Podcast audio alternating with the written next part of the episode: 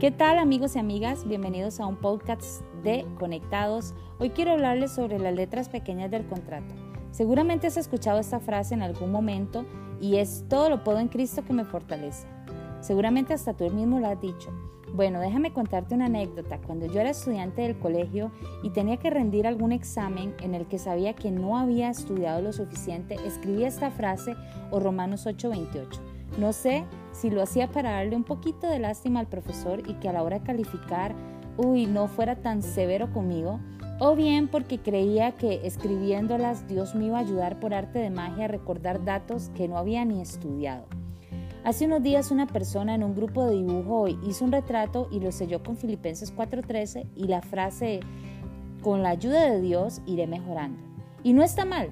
Sin embargo, a veces solo tomamos lo que creemos que es bonito o lo que es para mi bien o lo que me gusta y lo demás como que lo dejamos de lado. Y quiero decirte algo, y es que con Dios las cosas no funcionan así. ¿Por qué? Porque siempre una promesa va acompañada y va abrazada de un mandato. En pocas palabras, Dios nos da una gran bendición, pero Él también espera que tú y yo pongamos de nuestra parte. Muchas veces somos muy demandantes con Dios, queremos ver sus promesas y nos molestamos cuando no las vemos. Yo he escuchado personas decir que ya no creen en Dios porque oraron por algo y no recibieron la respuesta que esperaban. Y eso hizo que la fe se muriera en sus corazones. El problema más grande que yo creo que tenemos muchos es que vemos a Dios como el genio de la lámpara, o en este caso el genio de la Biblia, que está obligado a contestar cada oración, cada capricho que tengamos, y cuando no responde simplemente nos volvemos indiferentes y creemos que podemos castigarlo incluso con la ley del hielo. Dios no está a nuestro servicio, amigo y amiga, sino que más bien tú y yo estamos al servicio de Dios. Dios tampoco es un tirano que exige y no da. Es más, Dios quiere bendecirte. Eso es parte de sus planes perfectos, de sus planes inigualables. Solo que Él necesita que tú y yo entendamos que detrás de cada promesa hay un mandato. En este caso yo lo veo como la garantía para reclamar tu bendición. Y hoy vamos a ver cuáles son esas garantías. Les hablaba de Filipenses 4:13. Y para mí las garantías o las letras pequeñas del contrato se encuentran desde el versículo 4. Y hoy quiero preguntarte, ¿deseas fortaleza? ¿Deseas poderlo todo? Ok, estos son los mandatos. Número uno, dice que siempre tenemos que estar llenos de alegría. ¿Cómo está tu corazón? ¿Será que realmente nosotros somos personas alegres? ¿Nuestro ánimo no cambia aún en los momentos de dificultad?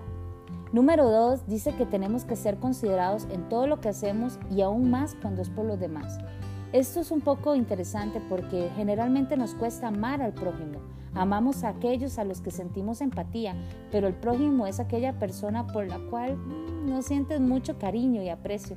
Pero incluso nos pide que tú y yo tenemos que ser considerados y amarlos y hacer las cosas con excelencia, incluso cuando sentimos que esas personas no se lo merecen. Número 3 dice que no tenemos que preocuparnos por nada y orar por todo. Y esto es interesante porque lo más natural, la respuesta que tenemos ante las situaciones difíciles, ¿cuál es? Preocuparnos. Mas, sin embargo, Dios nos está diciendo que tú y yo tenemos que aprender a dejar la preocupación de lado y aprender a comunicarnos más con Dios y decirle a Dios lo que necesitamos y ser agradecidos aun cuando no vemos lo que pedimos. Y esto es tan, tan interesante porque, seamos sinceros, cuando te dan algo, lo primero que decimos es gracias. Pero qué difícil es decir gracias cuando no vemos lo que estamos pidiendo. Número 5 dice que tenemos que concentrarnos en lo bueno, en lo verdadero, en lo honorable, justo, puro, todo lo bello y lo admirable. En otras palabras, que en medio de la situación difícil tú tienes que enfocarte en Dios, enfocarte en sus promesas y creer que las cosas van a llegar, aun cuando tú estés en la peor de las noches más oscuras. Número 6 dice que tenemos que pensar cosas excelentes y dignas de alabanza. Número 7 dice que tenemos que poner todo lo que hemos aprendido en práctica. Y el número 8 dice que aún en la necesidad tenemos que agradecer por lo poco que tenemos, aprender a vivir con casi nada o con lo necesario. Y cierra la parte 9 y me encanta y ahí es donde quiero que nos quedemos un ratito y es que dice que tenemos que aprender a vivir cualquier situación con el estómago lleno o vacío. Y ahí es donde sella con la frase todo lo puedo en Cristo que me fortalece. O sea, que para lograr tenerlo todo, que para lograr ser fortalecidos tenemos que haber cumplido con los ocho requisitos anteriores. Yo con mi esposo hemos pasado situaciones bastante difíciles, como dicen en Costa Rica, hemos pasado por donde asustan. Y sé que en los momentos de dificultad es cuando más cuesta ser agradecidos. También sé que en los momentos de dificultad cuesta estar llenos de alegría, cuesta eh, darle gracias a Dios cuando no vemos lo que necesitamos, nos cuesta realmente dejar la preocupación de lado. Pero déjame decirte algo, y es que cuando tú y yo aprendemos a depender de Dios, Él empieza a manifestar todas sus bendiciones y sus promesas en nuestras vidas. Dios quiere que tú seas bendecido. Aún en medio de la peor noche de tu vida, Dios quiere bendecirte. Pero Él quiere que tú y yo aprendamos a confiar en Él. O sea, que nos aferremos a sus promesas, pero que también pongamos de nuestra parte, que le entreguemos no solamente nuestro corazón, que le entreguemos nuestras cargas junto con Él y que también tú y yo aprendamos a verlo en medio de la situación.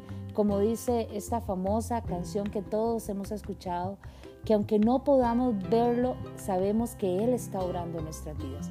Yo te invito para que te aferres a las promesas, pero que no te olvides de las letras pequeñas del contrato.